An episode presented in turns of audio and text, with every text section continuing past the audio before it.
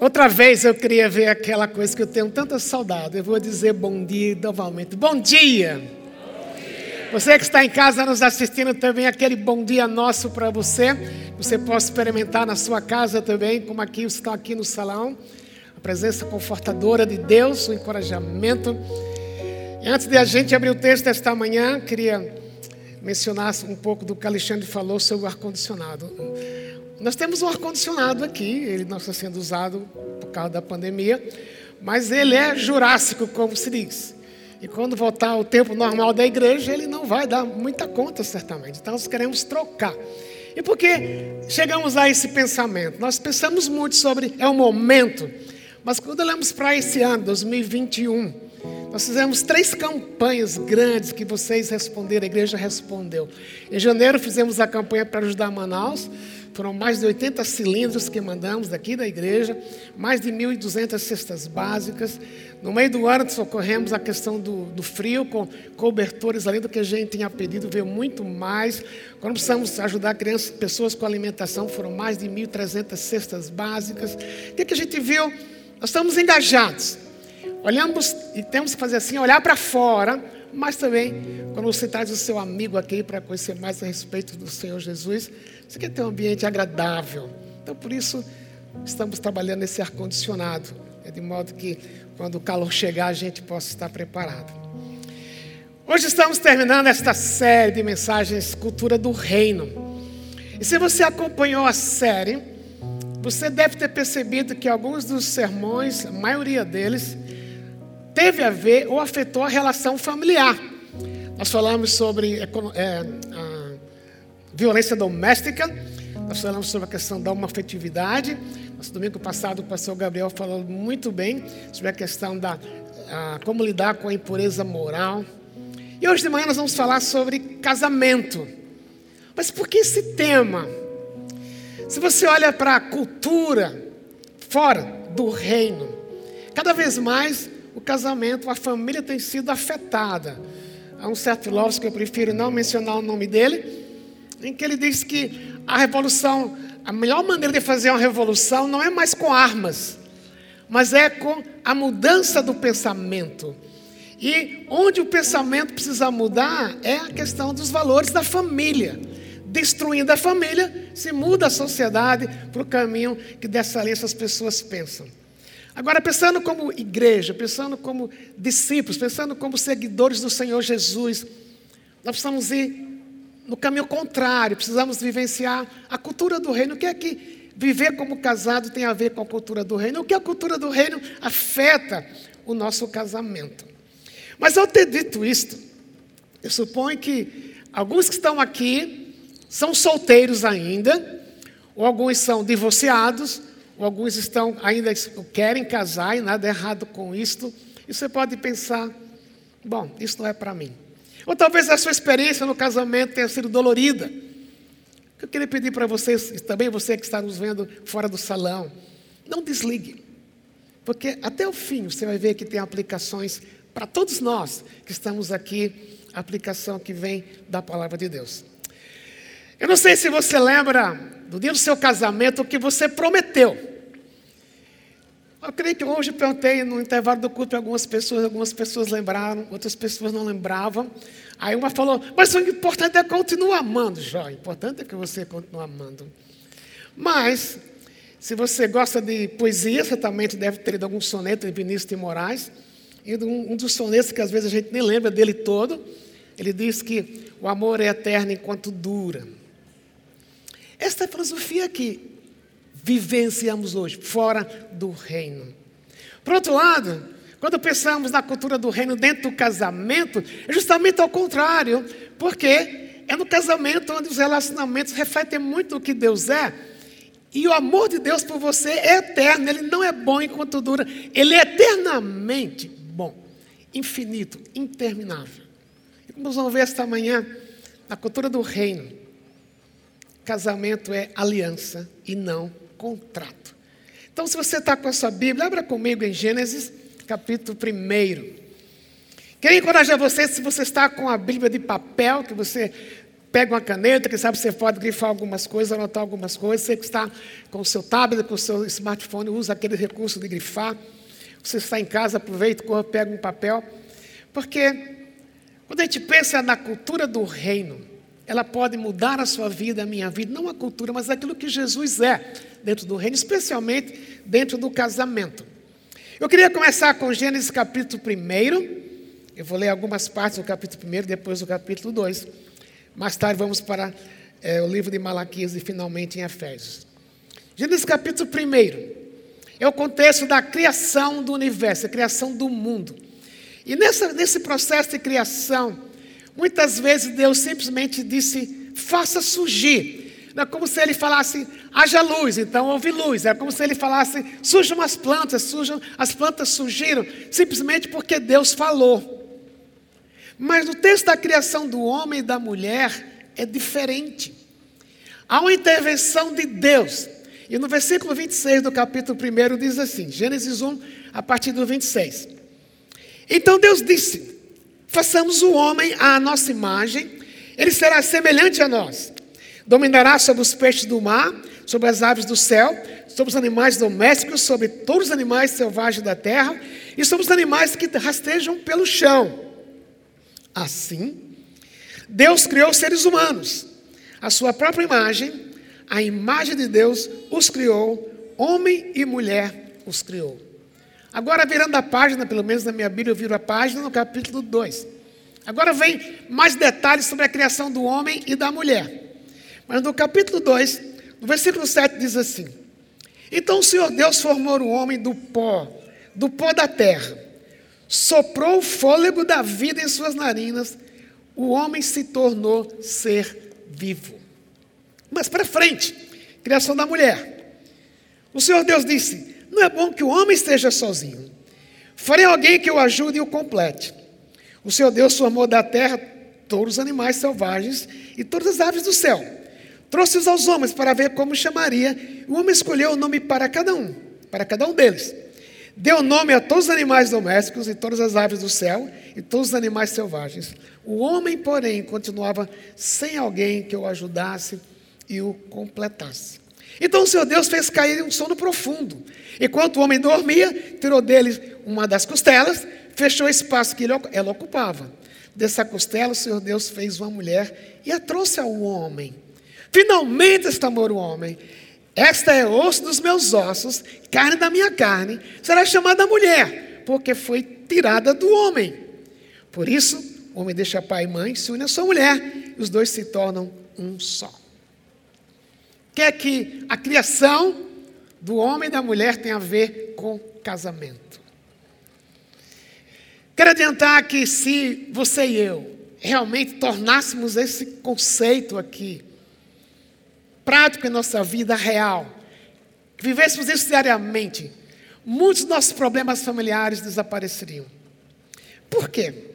Porque quando Deus criou o homem e a mulher, eu disse há pouco, ele fez haja luz, houve luz, foi pela palavra de Deus. Mas quando Deus criou o homem e a mulher, Deus toca. O verbo que Moisés escreveu, o Pentateuco, que Gênesis usa, dá a ideia de alguma coisa que é construída nos detalhes. Era como se Deus tivesse manipulado aquilo que ele criou quando ele criou o homem do pó da terra. Simplesmente não falou para o pó da terra, haja um homem daqui, não. Ele pegou o homem, ele tocou, manipulou, criou, construiu. E da mulher, também não falou, haja uma mulher, não. Daquilo que ele já havia formado, do corpo de Adão, tirou uma peça e criou a mulher.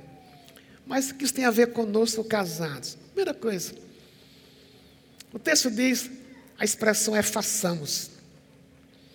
Há uma discussão de séculos o que é que essa expressão quer dizer. Era Deus conversando com quem? Era Deus com os anjos? Bom, no tempo que as pessoas pela primeira vez leram esse texto, não havia o conceito claro da trindade, não havia o conceito de trindade ainda, isso é mais tarde.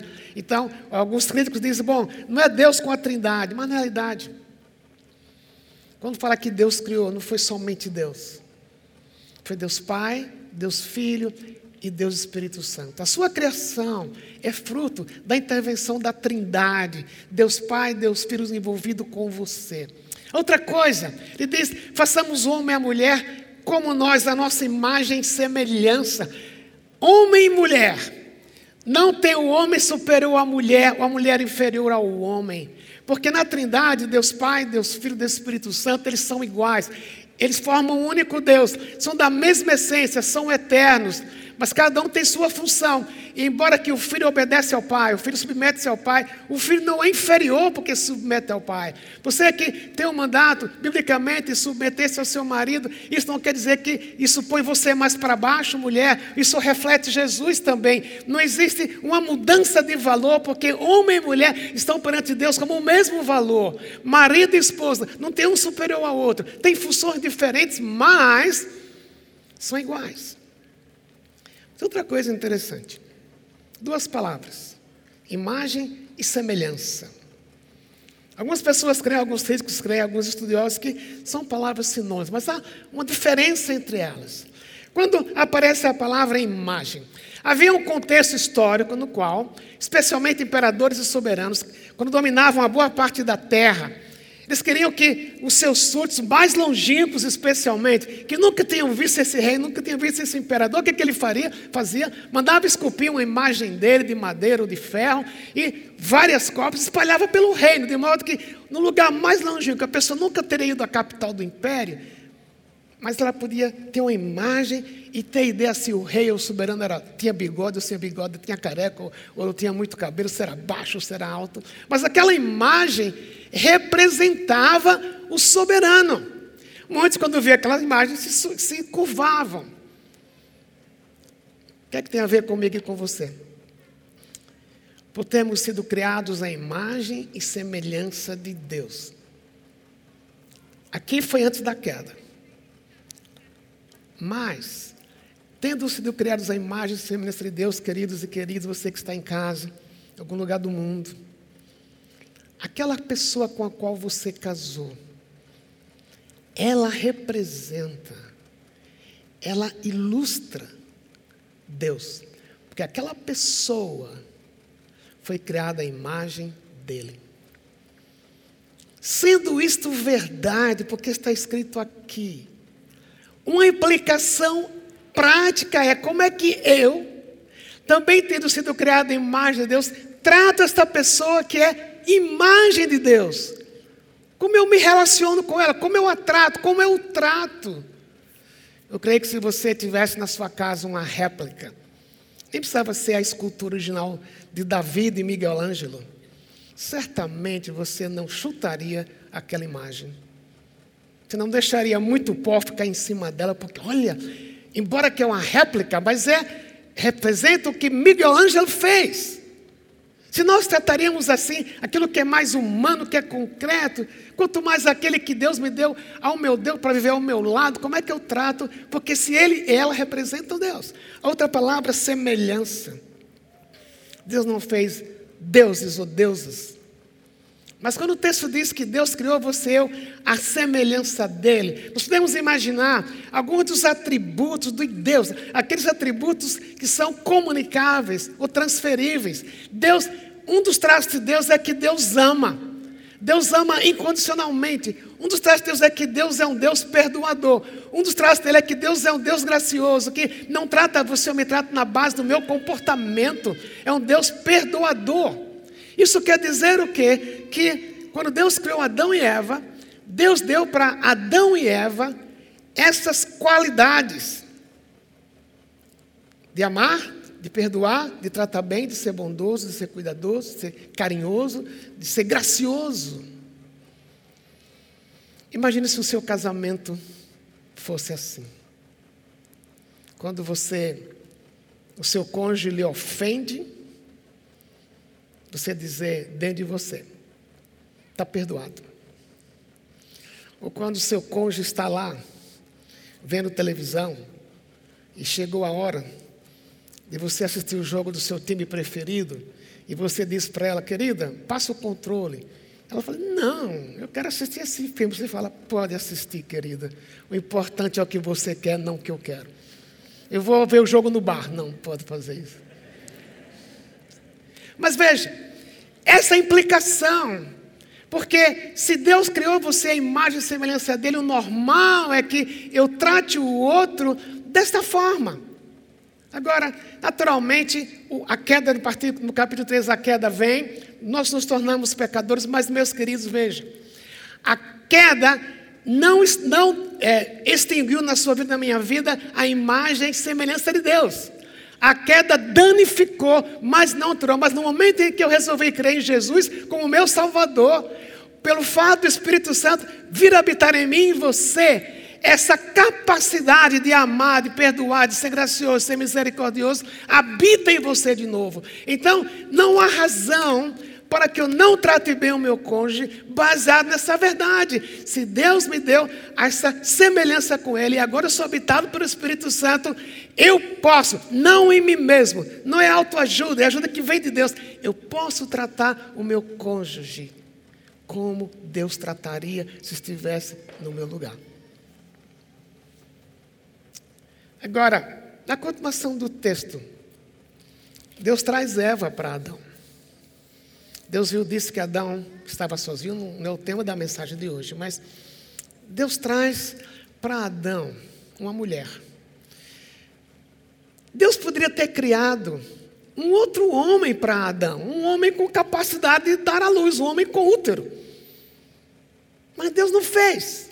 Por que, que ele não fez? Porque a trindade, Deus Pai, Deus Filho e Deus Espírito Santo, eles são três em um, como eu falei há pouco, são iguais, mas são diferentes ao mesmo tempo. Se Deus tivesse criado um outro homem para Adão, até com capacidade, como eu falei, dar a luz ou coisas assim, não representaria a trindade.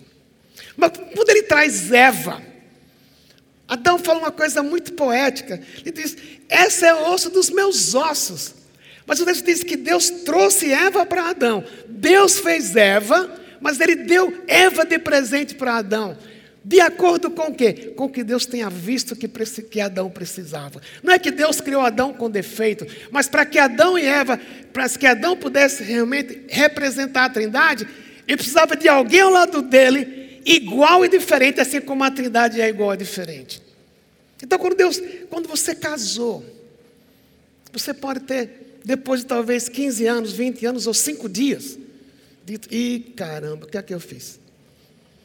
Não sabia que era assim. Casei errado. Você pode até algum dia ter pensado assim. Mas quando você parte da perspectiva, não é, não é a questão se eu casei errado, se ela não é aquilo que eu esperava ou que eu, eu queria que ela fosse. Mas a pergunta, a questão é: eu, será que eu sou para ela aquilo que ela espera ou aquilo que ele espera? Porque é assim que a Trindade pensa. Eles pensam para fora. Então, quando você olha para o seu cônjuge, para a sua esposa, seu esposo, quando você acorda de manhã e vê, às vezes a esposa acorda sem estar com o cabelo tudo direitinho, né? Se ela é imagem? É, ela é a imagem de Deus. Porque a imagem não tem a ver com o exterior. Tem a ver com aquilo que Deus está fazendo dentro de você dentro dela. Essa semana, conversando com um dos meus filhos, a gente estava falando sobre casamento, ele casou há pouco. Estava falando justamente sobre isso. O casamento é fantástico, mas ao mesmo tempo, o casamento revela muito o que está aqui dentro que nunca foi visto. E alguém me vê. E quando esse alguém me vê, pode ser que ele fala, ele diga, mas não foi isso que eu pensei. Eu não estou pronto. Você não está pronto. Mas porque Deus é gracioso e Deus trata você na base da graça, não da sua performance, Deus deu essa capacidade para você também de olhar para o outro e dizer: tem coisas que eu não gosto, mas eu te amo mesmo assim. E Deus me dá a capacidade de amar você do jeito que você é, sem querer mudar você, porque só Deus tem o poder de mudar o outro e não eu. Ontem, como eu falei há pouco, ontem acabou meu resguardo, eu dei uma saída com a Teca. Nós estávamos aqui na Giovana, hora de tráfego, de trânsito pesado, e teve hora que o ônibus ia, ia me fechar. E até que falou: Cuidado! Eu falei: Eu estou vendo! Aí, depois que as coisas acalmaram, ela falou assim para mim: Isso não é você. Eu senti duas coisas. Primeiro, eu senti um elogio. Oh, então tem coisa que eu sou bom. Mas eu pensei, ela está dizendo que eu pisei na bola do jeito que eu falei. Nós falhamos. Não justifica. Mas, por eu ter ser habitado pelo Espírito Santo, eu quero refletir Deus para ela. Eu precisei dizer, Deus, realmente, eu perdi a paciência. Esse processo que Deus está fazendo em você e em mim, a pessoa que Deus deu para você, ela vai ver coisas. Eu acho ontem eu cheguei a uma conclusão. Por que, é que eu casei com a japonesa, entre outras razões? O japonês tem olho fechado, como a Teca tem um pouquinho. Eu falei, que bom, não vê muitos meus defeitos. O problema é que ela vai fazer cirurgia de catarata. E eu estou adiando essa cirurgia, porque se ela fizer catarata, vai ver mais defeitos ainda. Mas, existe a graça. Porque Deus é gracioso. Deus dá para você a capacidade de ver defeitos e não desistir do outro. Isso é a cultura do reino. E quando ele diz no versículo 24, por isso deixa pai, mãe e sua mulher e se une a ela, os dois se tornam uma só carne. Lembra quando Deus criou Eva? Deus tirou um pedaço de Adão e colocou em Eva, de, desse pedaço fez Eva eles se tornaram entrelaçados. Tinha parte de Adão e Eva. Assim como na Trindade tem aquilo que Deus é, aquilo que Deus Pai é, aquilo que Deus Espírito é, tem coisas do Pai no Filho, do Filho no Pai, do Filho no Espírito, do Espírito em Deus, porque eles são um. Talvez não seja uma coisa tão prática de pensar como é que marido e mulher se tornam um, mas tem uma coisa, maneira de pensar. Quando eu caso, a dor da minha esposa é a minha dor. Quando você casa, a alegria do seu marido é a sua alegria. Porque na Trindade é assim. Grudar. Esse é o conceito do verbo aqui. Os dois larga, larga pai e mãe, se une à sua mulher. A ideia mais próxima do verbo é ele gruda, gruda, assim como a Trindade é grudada. Por outro lado, que é que o casamento é hoje no nosso mundo, na cultura fora do reino? Deixa-me dar algumas estatísticas aqui do IBGE. Os brasileiros têm casado menos, uma queda de 2,7% comparado com 2018 e 2019. Entre 17 e 18, a queda é apenas um, foi apenas 1,6%. A duração média de um casamento nos últimos 10 anos caiu de 17 anos para 13 anos. Quase a metade dos casamentos desfeitos em 2019 duraram apenas, ou duraram menos que 10 anos. Entre 19 e 20 houve um aumento de 15% no número de divórcios no país. Estamos chegando a uma média de um divórcio para cada três casamentos na, na, na região leste, um para cada dois e meio.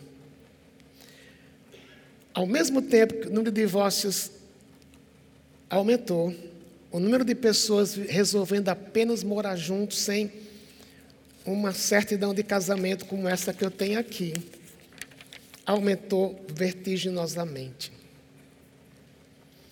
Mas tem um detalhe aqui interessante. Alguns anos atrás, um cientista chamado John Cohen, da Universidade de Virgínia, ele pesquisando na área de comportamento e relacionamentos familiares, ele fez uma experiência muito, muito interessante. Ele reuniu 54 casais, 27 casais casados no papel, 27 casais que estavam morando juntos apenas. Ele fez uma experiência interessante. Esses casais foram levados para máquina de ultrassom, ultrassonografia, e foram avisados que dali a algum tempo eles iam sentir, eles iam ser alfinetados no calcanhar. Foram avisados, e no momento que eles foram avisados, Houve uma comparação que havia no hipotálamo de cada um. Os casais casados, quando ouviram que iam ser afinetados, eles estenderam a mão e seguraram no cônjuge que estava do outro lado da máquina. E o hipotálamo desacelerou. Um sinal de que a emoção estava controlada. Os casais não casados, o hipotálamo acelerou. E qual foi? Esse, esse teste se repetiu várias vezes. Você quer ler mais detalhes? Esse sermão está no nosso blog, você pode acessar a fonte onde eu tirei isso. Uma das conclusões foi que casais que apenas vivem juntos têm mais insegurança do amor do outro e da segurança que o outro pode dar. É interessante você pensar, então, será que um papel faz diferença? Não é o papel, é o compromisso. Eu vou te amar, independente de qualquer coisa. Os dois pensando assim. Não apenas um, mas os dois pensando assim.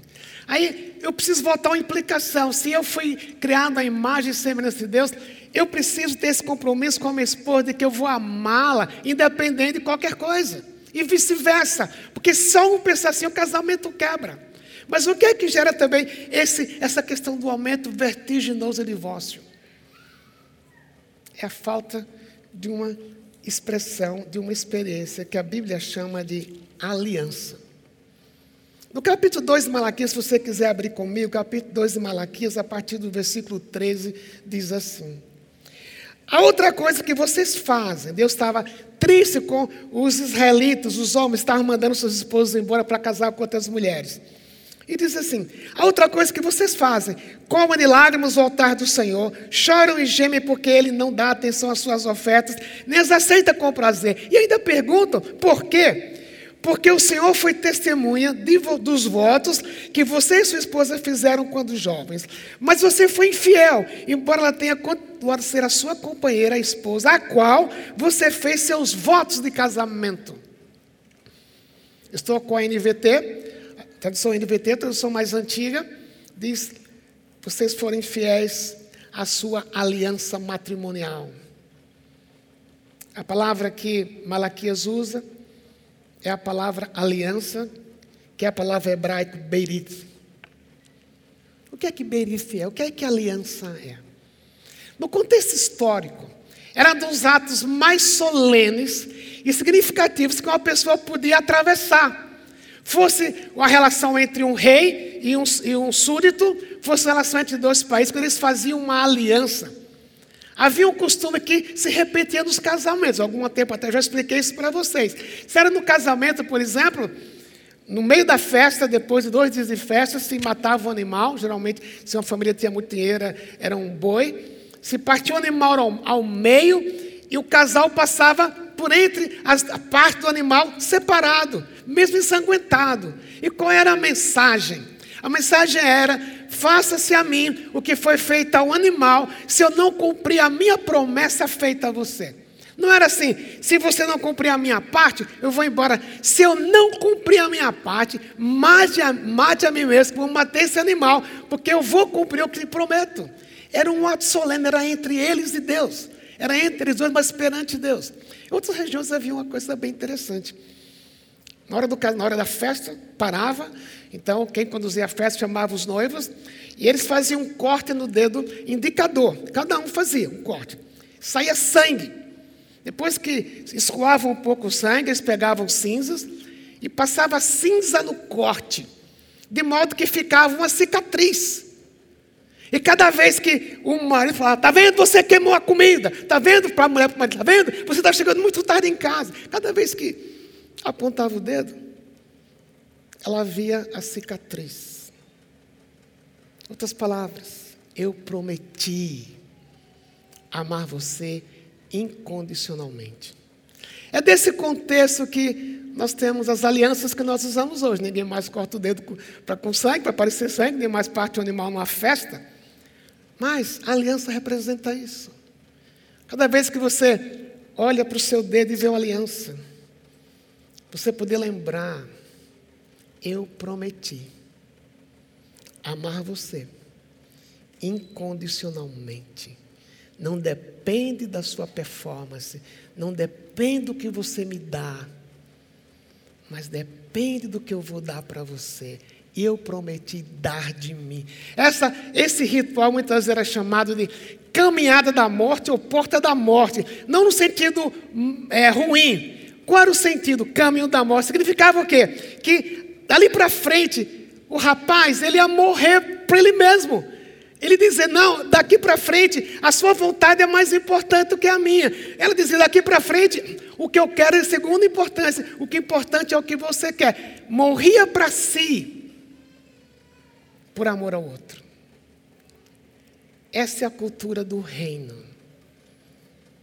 Porque o próprio Senhor Jesus Cristo, quando você e eu, aqui uma vez por mês, celebramos a ceia do Senhor, quando bebemos o cálice, Jesus disse: Este é o cálice da nova aliança, selada com o meu sangue. Jesus não somente rasgou a ponta do dedo dele, mas ele foi o próprio, permita a analogia, o próprio animal sacrificado, o cordeiro de Deus sacrificado na cruz e a garantia dele é: eu amo você, eu morri por você para perdoar os seus pecados.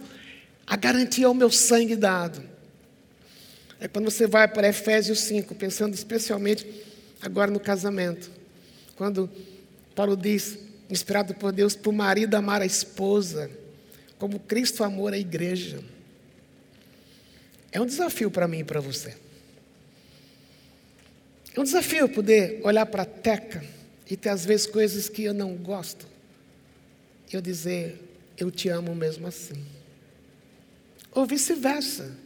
Quando ela tem que fazer uma coisa que eu pedi e ela não concorda, mas Deus, ela vai para o canto, eu suponho que leve para o banheiro sozinha e fala, Deus, quebra a cabeça desse homem. Mas ela se submete, por quê? Faz parte da relação da Trindade, como Jesus submeteu seu Pai.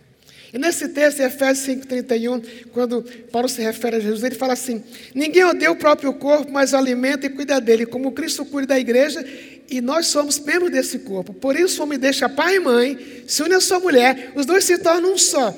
Esse é um grande mistério, mas ilustra a união entre Cristo e a igreja. Ao longo do texto, ele está falando de marido e mulher. Mas a relação marido e mulher quando as pessoas leram Gênesis, elas não entendiam muito que homem e mulher foram criados para refletir Deus, inclusive no casamento, quando se tornava uma só carne. Mas agora está mais claro. O meu casamento, o seu casamento, reflete a relação da Trindade. Agora já pensou? Sabe por que existem divórcios? É simplesmente porque alguém traiu o outro, mas é porque alguém esqueceu que ele é a imagem de Deus. Por isso vem o divórcio, por isso vem a traição, por isso vem o abandono. Quando a gente esquece. Quando o pastor Samuel pregou no domingo 31 sobre violência doméstica, ele tratou esse texto muito bem. Divórcio é violência. Divórcio é esquecer que eu fui chamado para, na minha casa, refletir Jesus. E Jesus nunca me trairia. Jesus me confronta. Jesus me confrontaria, mas nunca me trairia. Por quê? Porque na cultura do reino, casamento reflete a trindade. Na cultura do reino, palavra dada tem poder. Na cultura do reino, o que me capacita para cumprir a minha palavra? O dia que eu casei aqui, é uma certidão de casamento. Naquela época não havia muita informalidade, os votos não se diziam, o pastor mandava a gente repetir. E eu repeti. Eu vou te amar até que a morte nos separe. Eu vou a dependência de Deus cuidar de você. Isso não quer dizer que não exista conflitos no casamento, na, na cultura do reino. Tem. Mas por causa da graça, os conflitos podem ser tratados, os conflitos podem ser perdoados, casamentos podem ser reconstruídos. Porque se você e eu fomos criados à imagem e semelhança de Deus, Deus é perdoador, Deus não desiste, Deus, Deus reconstrói.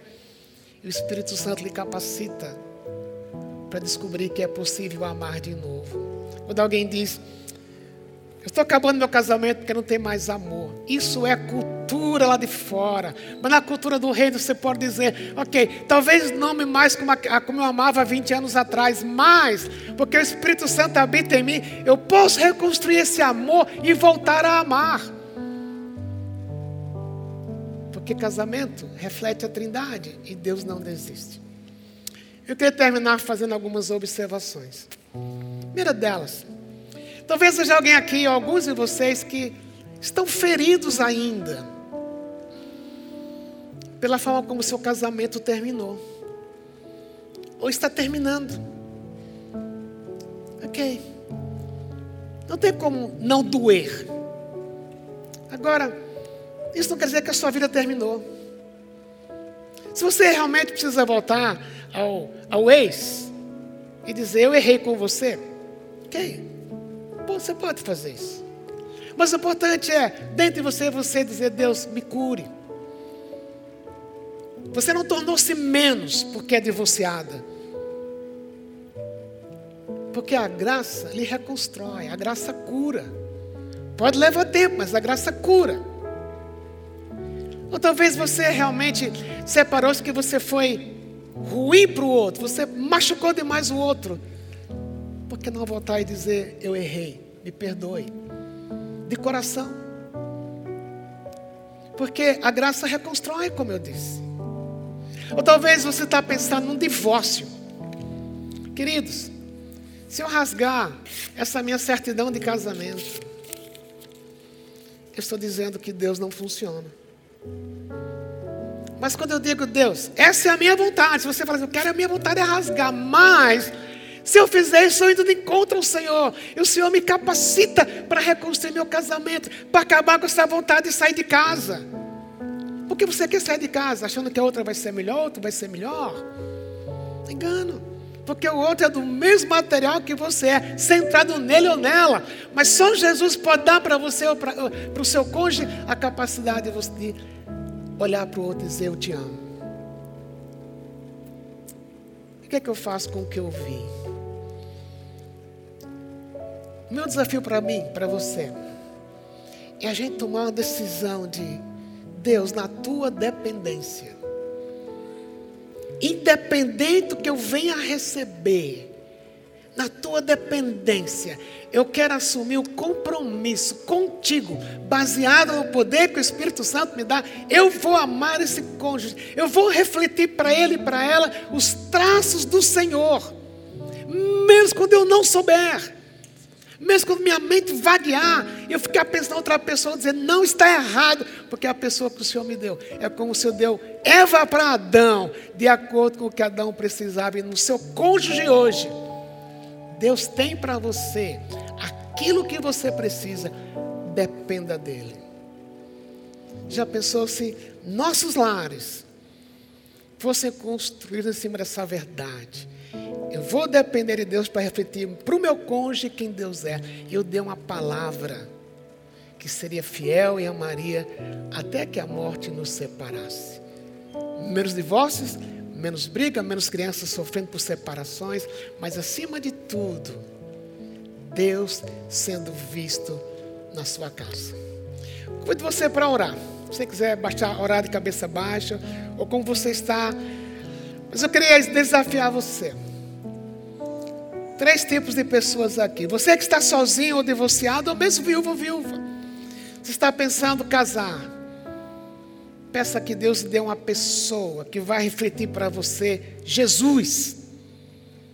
E vice-versa. E não casar simplesmente porque está sozinho. Casar porque Deus mostrou alguém que reflete Jesus para você.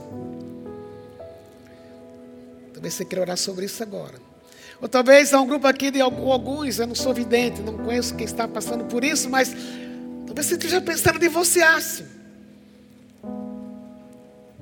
Lembre, rasgar a certidão de casamento é ir contra Deus. Se você está num relacionamento abusivo, é diferente, você precisa de ajuda.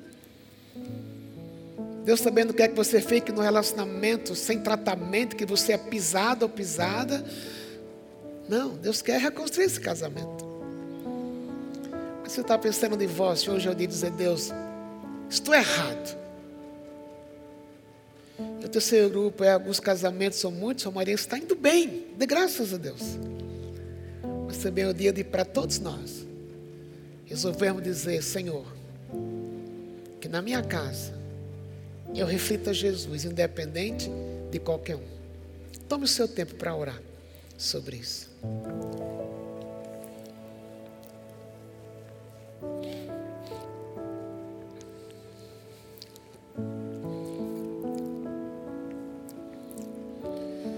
Pai amado, obrigado porque ao mesmo tempo que o Senhor nos confronta, o Senhor aponta a esperança. E o Espírito Santo que habita em nós é que nos capacita para sermos em casa pessoas que te refletem. Pedimos que nos impeça de sermos como a cultura deste mundo, que o amor é eterno enquanto dura. Mas que na tua dependência cada dia, porque tu és o Deus que ama, o nosso no nosso interior, teu Espírito Santo produzir esse amor que chega no cônjuge, de modo que o cônjuge se sinta pertencente. Senhor, por mim mesmo, nenhum de nós por nós mesmos. Conseguimos fazer isso, não formos ao Senhor e pedimos, produz isto em nós. Eis que te pedimos para cada um de nós. E oramos baseados nos merecimentos do Senhor Jesus Cristo que morreu por nós na cruz. Amém e amém. Antes da gente sair, queria convidar você a participar, não ir embora, participar desse momento que o Alexandre mencionou. Alexandre, você está aí? Diz que vai acontecer depois nós nos despedimos com a benção apostólica.